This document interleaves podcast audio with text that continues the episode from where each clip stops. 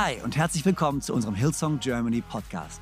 Ich bin Freimund Haverkamp, Leadpastor der Hillsong Church in Deutschland, Zürich und Wien und es ist so genial, dass du eingeschaltet hast.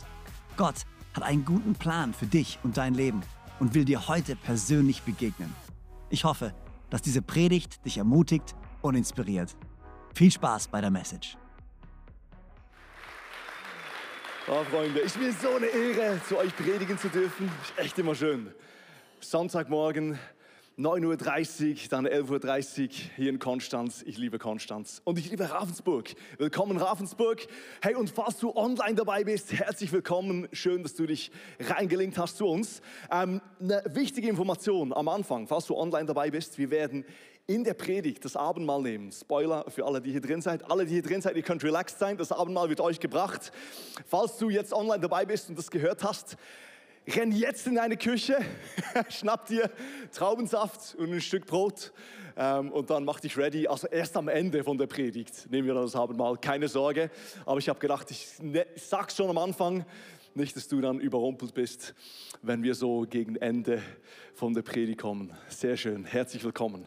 Ähm, letzten Sonntag hat Pastor Freimuth über das Thema gepredigt, eine Revolution des Herzens. Das war echt witzig, weil ich ging so Dienstagabend ähm, zu meiner Frau und habe sie gefragt, hey Rebi, was denkst du, was soll ich predigen? Und sie so, Viel Spaß. Die Predigt von Pastor Freimuth war so stark.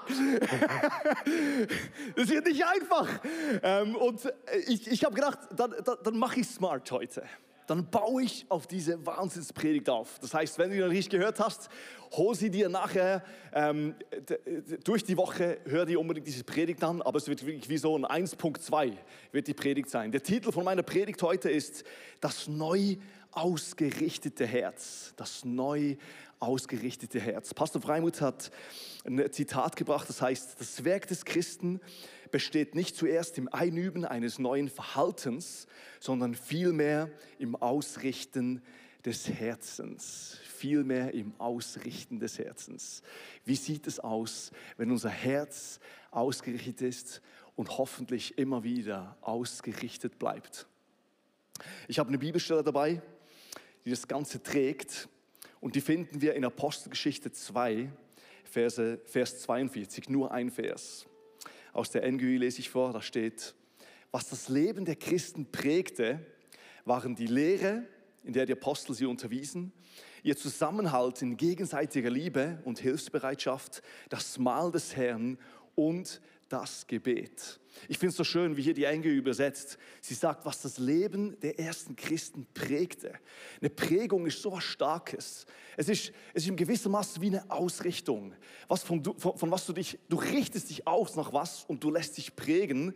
Und es prägt dein Denken, es prägt dein Herz, es prägt schlussendlich auch dein Handeln. Es verändert deinen Lebensstil. Eine Prägung hat die Kraft, dein Leben zu in, in, eine, in eine Bahn zu lenken, ohne großer Druck, sondern weil du dich prägen lässt von was, gehst du in diese Richtung. Und ich war erstaunt, weil er, er, er listet hier vier Sachen auf, dass das Leben der ersten Christen prägte. Und auf drei wäre ich automatisch gekommen, einfach weil ich so denke, hey, das, das, das war für mich so the, the, the go-to-things. Das erste, was er gesagt hat, die Lehre, was wir hier Sonntag erleben, was wir durch die Woche in den Kleingruppen erleben, wir, wir, wir, wir, unterstellen uns immer wieder oder wir kommen immer wieder zusammen und prägen uns von einer Lehre. Das Zweite, was er gesagt hat, ist, sie waren gemeinsam in gegenseitiger Liebe. Heißt, dass wir in Kleingruppen machen. Wir sind, wir sind committed. Wir, sind, wir kommen zusammen und haben verstanden, hey, wir wollen uns prägen lassen von unserer gegenseitiger Liebe. Dann das Letzte, was er gebracht hat, ist das Gebet. Und das, was er zwischendrin bracht, gebracht hat, hat mich wie so zu einer Pause bringen lassen, wo ich so gemerkt habe, oh, wahrscheinlich habe ich das bis jetzt immer unterschätzt. Und er hat gesagt, was das Leben der Christen prägte, vier Sachen. Und das dritte, das Mahl des Herrn, das Abendmahl. Und ich wäre jetzt nicht zum Punkt gekommen und gesagt, hey, das Abendmahl ist eines der prägendsten Sachen in meinem Leben. Und habe angefangen, daran rumzuforschen, warum ist das Abendmahl so prägend? Was für eine prägende Kraft hat das Abendmahl? Und ich kam zum Schluss, Wahrscheinlich ist, das Abendmahl was, wo du dein Herz ausrichtest und wo du geprägt wirst in dieser Ausrichtung. Ich werde heute Morgen vier Sachen bringen, warum das Abendmahl so prägend ist in deinem Leben. Warum es sich lohnt, dein Herz immer wieder auszurichten und Abendmahl zu nehmen, weil es hat so eine prägende Wirkung in deinem Leben. Ich will noch beten vorher. Jesus, danke, dass wir heute uns Gedanken darüber machen dürfen, was für eine Kraft das Mahl des Herrn, das Abendmahl, das du eingeführt hast, hast, Jesus. Ich bitte dich, dass du zu uns sprichst. Ich bitte, dass du unsere Herzen öffnest. Vater, dass wir beschenkt rauslaufen dürfen mit einer bisschen größeren Offenbarung davon, was du alles ready hast für uns, Vater. Wir brauchen deinen Segen in deinem Namen, Herr. Amen. Amen. Die prägende Kraft vom Abendmahl. Sehr schön. Jesus hat das Abendmahl persönlich eingeführt mit seinen Jüngern. Und er hat, hat uns vier Sachen dabei gelernt. Wahrscheinlich sind es sogar noch mehr. Ich kam zum Schluss, hey, ich habe was entdeckt und ich freue mich riesig, das euch zu zeigen. Aber ich kam zum Schluss, wahrscheinlich, wenn ich diese Predigt in zwei Jahren predige, wird die Offenbarung davon noch viel größer sein, was alles darin steckt. Und das finde ich so schön. Ich weiß nicht, ob du das kennst, aber wir werden ja oft, sehr oft werden wir enttäuscht. Etwas wird uns gezeigt, vielleicht in einer Werbung, vielleicht scrollst du auf Instagram und du siehst, boah, wie das schön aussieht. Und dann bist du mal da, du beißt vielleicht in diesen Big Mac rein, der so wunderschön ausgesehen hat auf diesem Bild. Und du wirst enttäuscht, weil es hat irgendwie auf dem Bild völlig anders ausgesehen, als es wirklich ist. Und Enttäuschung ist ja grundsätzlich gar nicht was Schlechtes, sondern Enttäuschung ist was, was uns zeigt, ah, okay, so habe ich gedacht, es ist. Und dann schlussendlich ist es so. In der Bibel habe ich gemerkt, ist es oft andersrum, dass ich Sachen unterschätzt habe. Und dann, wenn ich so angefangen habe zu graben, habe ich gemerkt, wow, seine Liebe ist ja noch viel größer, als ich gedacht habe. Das, was er uns beibringt, das, was wir hier im Gottesdienst erleben, das, was wir in der Kleingruppe haben, wirkt manchmal so normal. Aber wenn du das genug lang machst, wenn du genug lang dabei bist und auf dein Leben zurückschaust, merkst du, es enttäuscht dich nicht. Gott steht zu seinem Wort, er hält seine Versprechen und es ist so was von kraftvoll. Und ich glaube, dieses Thema ist genau so ein Thema. Und mein Gebet ist, dass wir nach diesem Sonntag dass wenn du hier bist, das Abendmahl nie mehr auf dieselbe Art und Weise nimmst, weil du verstanden hast, vielleicht ein bisschen mehr verstanden hast, was für eine Kraft dahinter ist. Vier Punkte heute Morgen, nicht drei, sondern vier Punkte, was das Abendmahl mit dir macht. Das erste und wahrscheinlich das bekannteste, Jesus sagt, das Abendmahl hilft uns zu erinnern. Gott erinnert uns im Abendmahl. Lukas 22, Vers 19, da steht, da nahm er das Brot, Jesus nahm das Brot, dankte Gott dafür, brach es in Stücke und gab es den Jüngern mit den Worten, das ist mein Leib, der für euch hingegeben wird. Tut das, um euch zu erinnern. Und einfach noch so ein Heads-up für die Punkte. Diese Punkte, die sind wirklich so ineinander verflochten. Ich, ich habe die versucht so auseinanderzunehmen und versucht so in eine Schublade zu packen. Ich schaffe es nicht immer ganz, aber du merkst, die, die, die, die gehen wie so ineinander hinein, über, übereinander so in die Punkte. Und der erste Punkt, Gott erinnert uns im Abendmahl. Warum sollen wir uns erinnern? Ich glaube, weil Jesus weiß, wir haben es dringend nötig. Wir Menschen brauchen es immer wieder, dass wir uns daran erinnern. Es gibt Sachen hingegen, die bleiben uns sowas von easy in unserem Gedächtnis. Es gibt auf Englisch und ich hoffe auf Deutsch übersetzt man es auf dieselbe Art und Weise, diese Muscle Memories. Habt ihr schon mal von denen gehört? Diese Muskelerinnerungen. Und so weißt du zum Beispiel beim Fahrradfahren. Du lernst Fahrradfahren und am Anfang ist es nicht ganz einfach. Du lernst es, aber dann sitzt du auf diesem Fahrrad und du kannst es die nächsten 50 Jahre deines Lebens. Es ist einfach, es ist in dir drin, es ist in deinen, in deinen Muskelerinnerungen, ist es vorhanden. Ich habe gemerkt, bei den Sachen, die Jesus uns lehrt, braucht es noch mehr. Es braucht es braucht immer wieder, dass wir sagen, hey, ich will mich immer wieder, immer wieder will ich mein Herz bewusst ausrichten zu dem Jesus, was du mir sagst. Und ich will mich bewusst prägen lassen. Ich habe gemerkt, so schnell im Leben lasse ich mich prägen von Jesus und will mich prägen lassen gehe Montag in meinen Alltag und habe schon wieder vergessen, was ich gehört habe.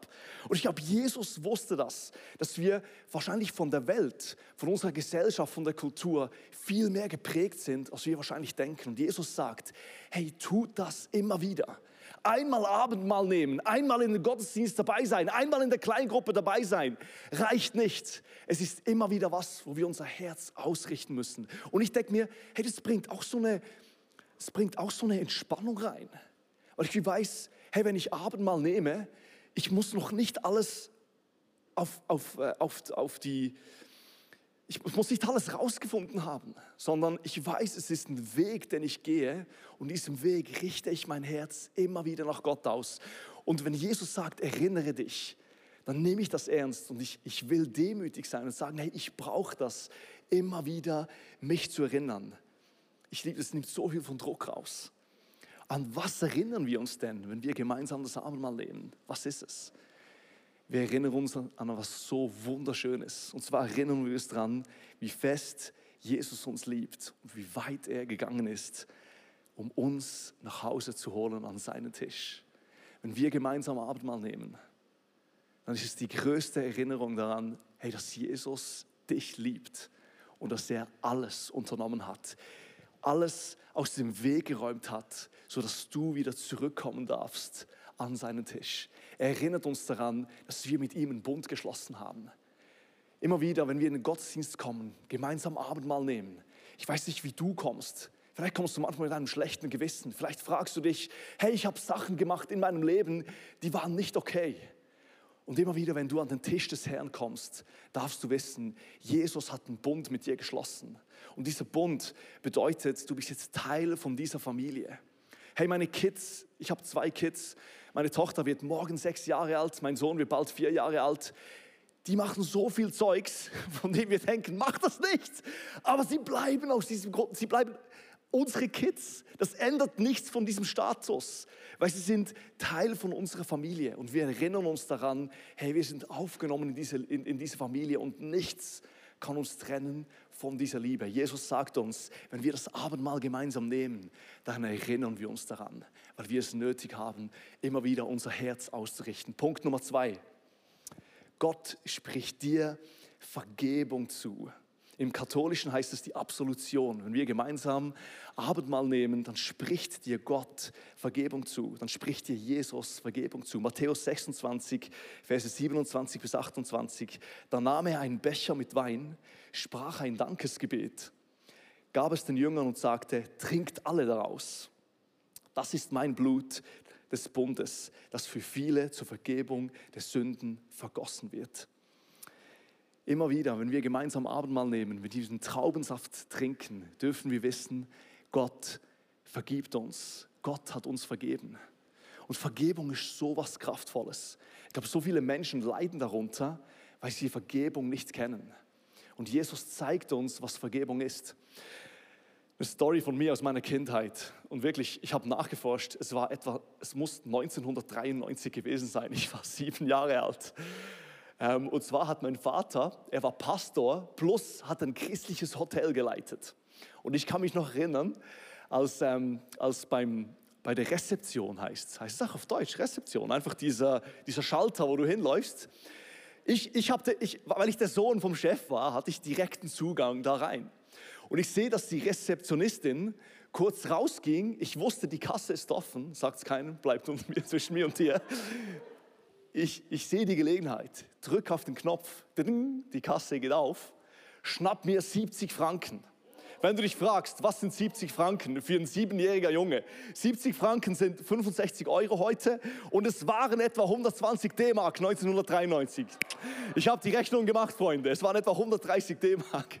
Ich hoffe, es stimmt. Es war nicht so einfach, diese Berechnung zu machen.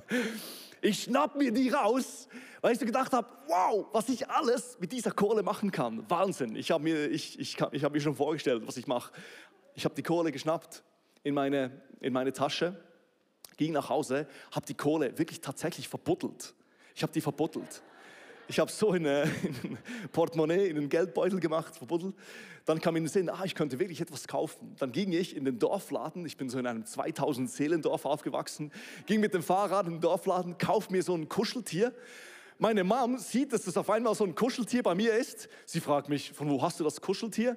Ich komme irgend mit einer Lüge, ich weiß nicht mehr was für eine. Das ist jetzt wirklich zu lange her. 1993, ich kam mit einer Lüge. Sie glaubt es mir, Gott sei Dank. Ich war so, Sie glaubt mir die Lüge, aber ich habe gemerkt, ich konnte, ich konnte mit diesem schlechten Gewissen nicht mehr leben. Es hat echt mein Leben vermiest. Ich habe gedacht, wow, wenn ich das mache, dann lebe ich wie, wie ein kleiner König. Aber ich habe gemerkt, die Folgen davon waren so heftig, dass ich mit meinem schlechten Gewissen nicht, ich, ich, ich, konnte nicht mehr damit leben. Drei Tage später war ich ein gebrochener Junge. ich ging zu meinen Eltern.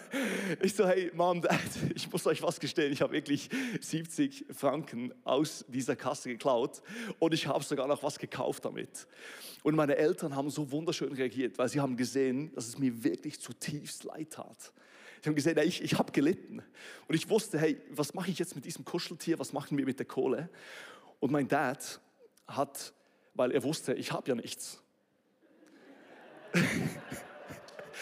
bezahlt den Rest von diesem Geld wieder zurück in die Kasse und meine Schuld war beglichen. Und ich frage mich im Nachhinein, hey, war das jetzt wirklich so ein guter Parenting-Moment? Und ich merke, es, es, sie hatten gar keine anderen Möglichkeiten. Und ich habe gemerkt, hey, weil ich so gelitten habe unter dieser Schuld, meine Eltern haben haargenau gewusst, das macht der Junge nicht mehr so schnell.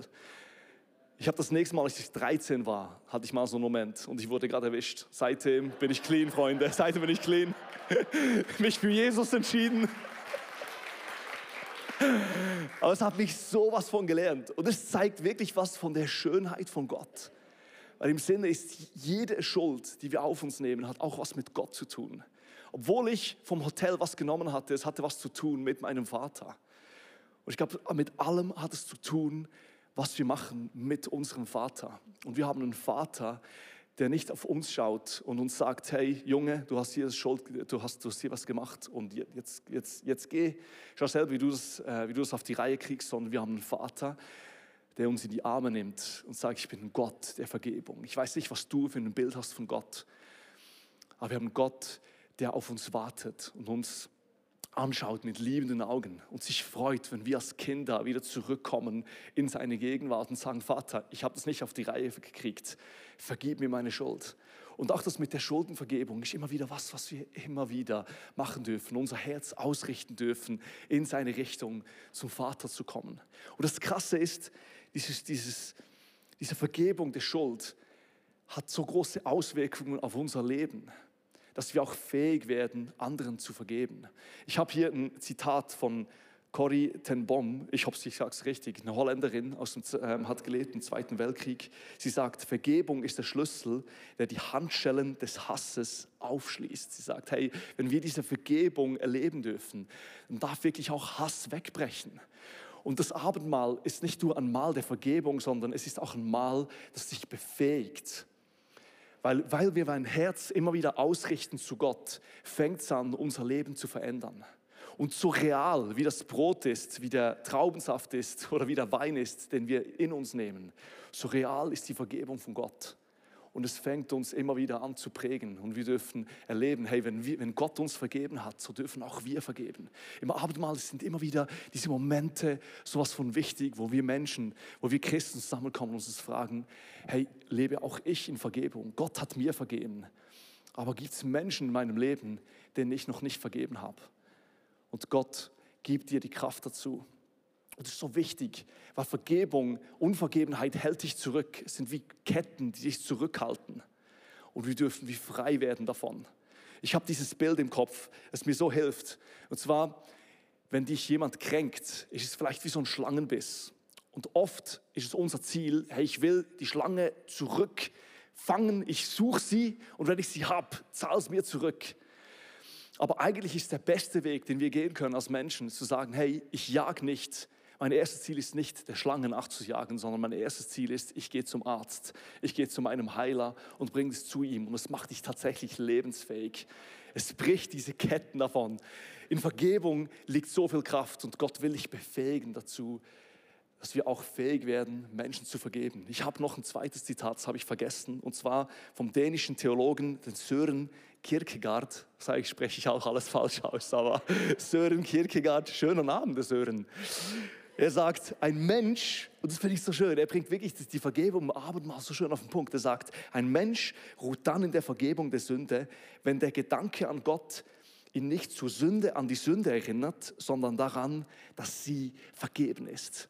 Und im Abendmahl dürfen wir das erleben. Wir erinnern uns nicht daran, an einen Gott, der uns sagt, hey, du bist schuldig, sondern wir erinnern uns in diesem Moment an Gott, der uns vergeben hat. Und das macht uns frei. Das macht uns so weit frei, dass auch wir vergeben dürfen. Punkt Nummer drei, was das Abendmahl mit uns macht, wenn wir unser Herz zu Gott ausrichten. Gott fördert die Gemeinschaft im Abendmahl. Vielleicht habt ihr das Wort schon mal gehört. Abendmahl nennt man auch Kommunion. Und zwar kommen wir als Christen zusammen und feiern gemeinsam das Abendmahl. Abendmahl ist eigentlich nichts anderes, als dass wir als eine große Familie zusammenkommen an dem Tisch von Gott. Jesus ist der Vater und er lädt seine Kinder ein und sagt, komm zu mir an diesem Tisch vom Herrn. Alle Kinder, egal welcher Hintergrund, egal welche Lebensgeschichte, egal welche Hautfarbe, egal welcher sozialer Stand, egal welcher Schulabschluss, egal welcher IQ, egal welche Fähigkeiten, egal ob geimpft oder ungeimpft. Alle Menschen sind eingeladen am Tisch von Gott. Alle Menschen sind gerufen und er sagt, kommt an den Tisch von Gott. Ihr seid alle eingeladen. Und ich finde das so ein krass schönes Bild. Schaut euch mal das Bild an von Leonardo da Vinci. Ich wusste das gar nicht, aber ich habe äh, nachgeforscht. Und zwar ist es ja eine lange Tafel. Habt ihr auch schon gefragt, warum sitzen alle an einer langen Tafel, dass er ein Bild machen konnte? Nein, er wollte damit ausdrücken, wir sind alle nebeneinander bei Jesus am Tisch. Und er drückt damit aus, egal welcher sozialer Stand, egal welcher Hintergrund, egal von welchem Land du kommst, am Tisch von Jesus gelten neue Regeln. Da gelten neue Regeln, das sind die Regeln, die Jesus, der Vater, setzt. Und es sind nicht dieselben Regeln, die wir, die wir in, ähm, in, in der Welt erleben. Aber er sagt, hey, wenn wir gemeinsam als Christen an diesen Tisch von Gott kommen, dann sind diese Regeln ausgehoben. Und wir dürfen was kosten von dem, was vor allem im Himmel sein wird. Und er sagt, hier kostet ihr diese neuen Regeln vom Himmel. Ihr seid alle gleich vor mir. Ihr seid alle Kinder in meiner Gegenwart. Ja, es bringt nicht jeder gleich viel an den Tisch.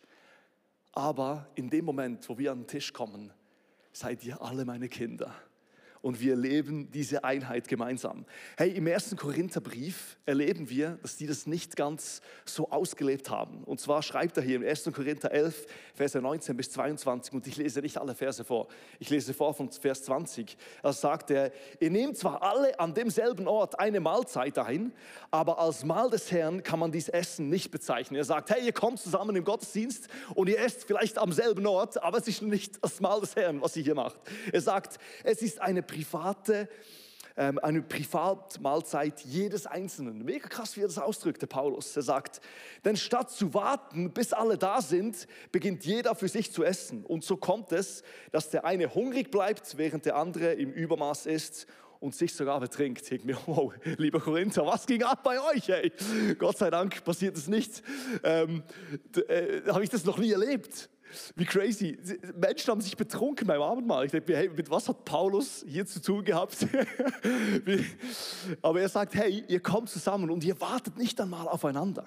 Wahrscheinlich war es so, dass sie dass sie das Abendmahl so gefeiert haben wie so ein großes, eine große Mahlzeit. Nicht wir, wo wir so kleine Häppchen nehmen, und, ähm, sondern sie haben wirklich eine große Mahlzeit, einfach gemeinsam gegessen. Und wahrscheinlich haben die eher die wohlhabenden Menschen äh, haben, äh, haben mehr gebracht und die haben schon angefangen. Und wahrscheinlich gab es auch, auch Menschen, die Sklaven waren und die mussten noch auf dem Feld arbeiten, kamen zu spät oder später in den Gottesdienst und ihnen, ihnen blieb nichts mehr übrig. Und er sagt, hey, das ist nicht das Bild von Abendmahl. Am Abendmahl kriegt jeder gleich viel. Wir starten alle gemeinsam. Wir, wir drücken damit aus, hey, hier gelten neue Regeln und wir kommen als Geschwister hier zusammen. Spürt ihr, wie relevant das Abendmahl ist in der heutigen Zeit? Im Abendmahl liegt so viel Kraft liegt so viel Bedeutung. Wenn wir nachher gemeinsam dieses Abendmahl nehmen, drücken wir damit aus, hey, wir sind alle eingeladen an diesen Tisch von Gott.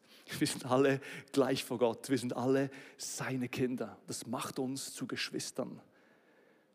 Hebräer sagt, weil wir füreinander verantwortlich sind. Hebräer 11, weil wir füreinander verantwortlich sind, weil wir berufen worden sind, Teil von einer Familie zu sein, berufen worden sind an diesen Tisch von Gott, kommen wir gemeinsam hierhin.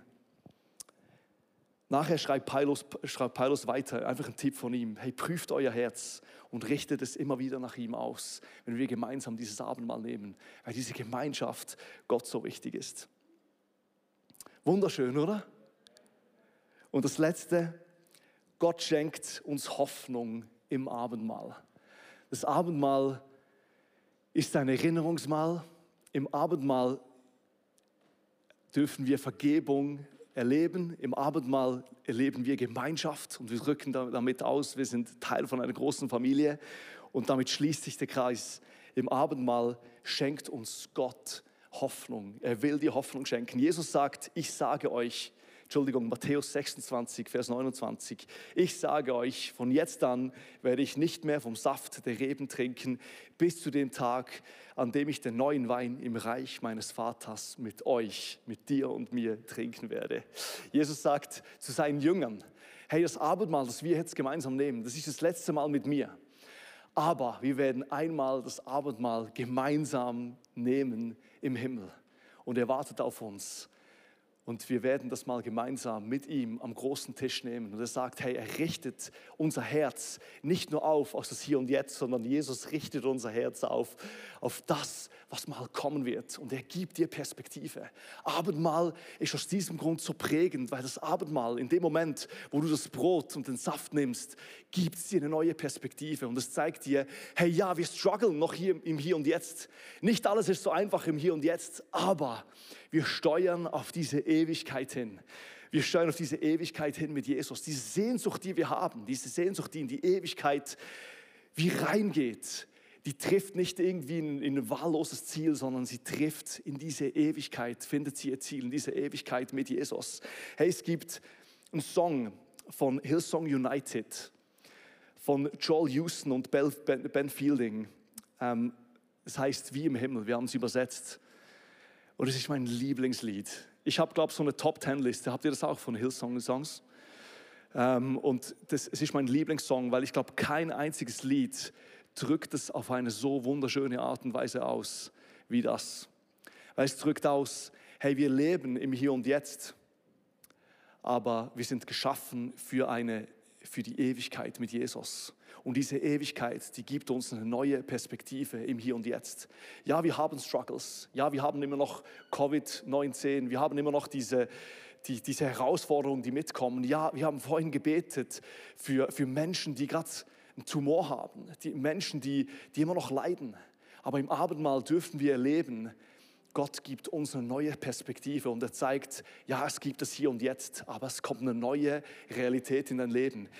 Wir singen in diesem Lied singen wir gemeinsam, weder jetzt noch dann macht der Tod mir Angst, denn der Himmel ruft nach mir. Spürt ihr, wir richten unser Herz aus. Der Himmel ruft nach mir. Sei der Weg auch weit, ich laufe nicht alleine. Im Abendmahl nehmen wir das Brot in uns ein und genauso echt wie das Brot in uns ist, so in uns ist, so echt ist der Heilige Geist in dir. Du laufst nicht allein. Du erfüllst mich und ich sing. Ich weiß, du liebst mich. Ich weiß, du fandst mich. Hast mich gerettet. Deine, deine Gnade trägt mich immer. Während ich warte, das finde ich so schön, warte ich nicht, denn der Himmel lebt in mir. Hier in Schmerz und Leid bin ich nicht daheim. Er sagt, ja, wir erleben es aber es ist nicht unser Zuhause. Denn der Himmel ruft nach mir. Selbst in dunkler Nacht gehöre ich dir ganz. Du erfüllst mich und ich sing. Ich singe so, als wäre ich dort, in der Herrlichkeit des Höchsten, wo der Schatten mich nicht findet. Alles, was ich sehe, bist du. Ja, ich singe wie ein Mensch, ohne Krankheit, ohne Schmerzen. Kein Gefängnis kann mich halten. Oh, ich sing, denn ich bin frei. Und dann kommt dieser, dieser wunderschöne Schluss. Ja, ich singe, heilig, heilig. Mein Herz schreit heilig. Denn so wie im Himmel, so auch in mir. Heilig, heilig. Die Welt schreit heilig. Denn so wie im Himmel, so auch in mir. Abendmahl ist so was Kraftvolles, weil es hilft dir, dein Hier und Jetzt zu verstehen. Es hilft dir, dich zu erinnern. Es hilft dir zu erinnern, wer Gott ist. Und es gibt dir Perspektive. Und es zeigt den Wert der Church. Es zeigt den Wert der Gemeinde. So was Wunderschönes. Hey, lass uns gemeinsam aufstehen. Bevor wir das Abendmahl einnehmen, möchte ich noch wirklich eine super wichtige Frage stellen.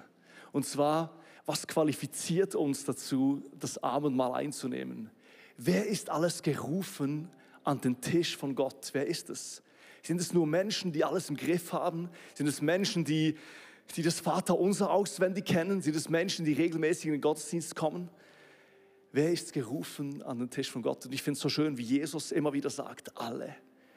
Alle Menschen sind gerufen, alle Menschen sind berufen, gerufen, berufen dazu, meine Kinder zu sein. Epheserbrief drückt so aus, er sagt, alle Menschen sind berufen dazu, meine Kinder zu sein.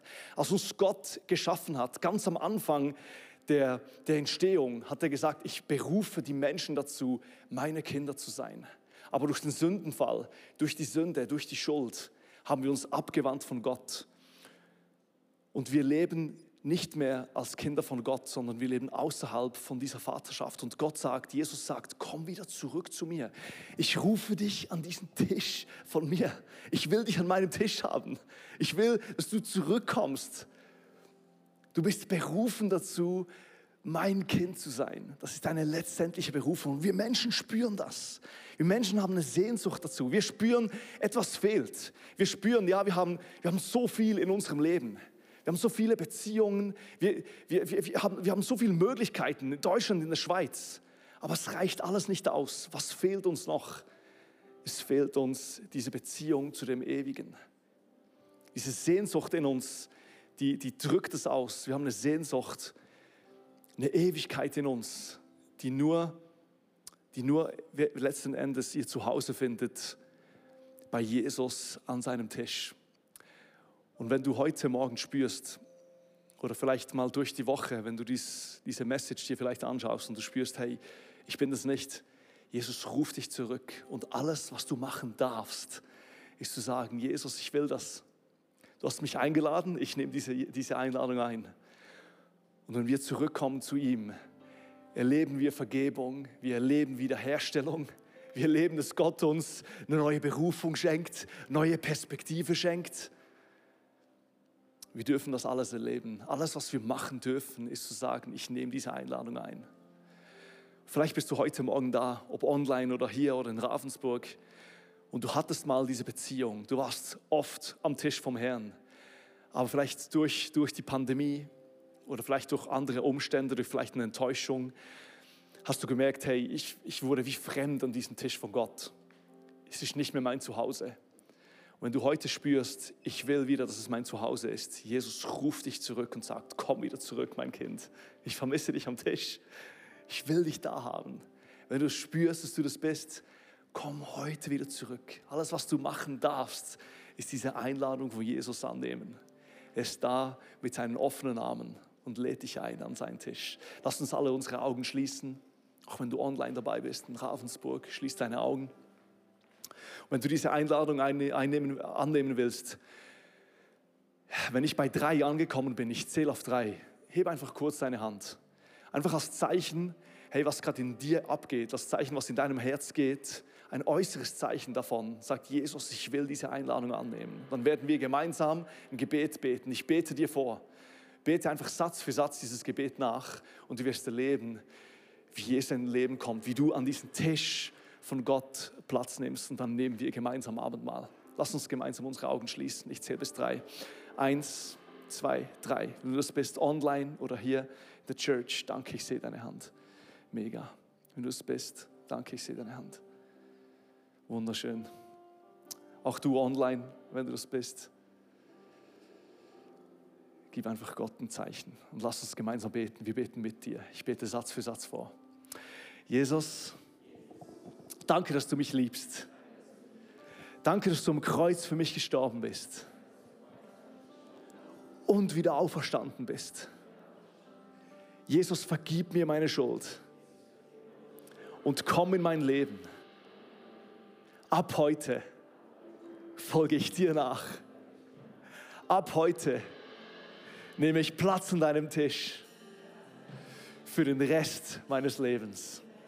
Und wir sagen gemeinsam Amen, Amen, Amen. So genial, dass du dabei warst.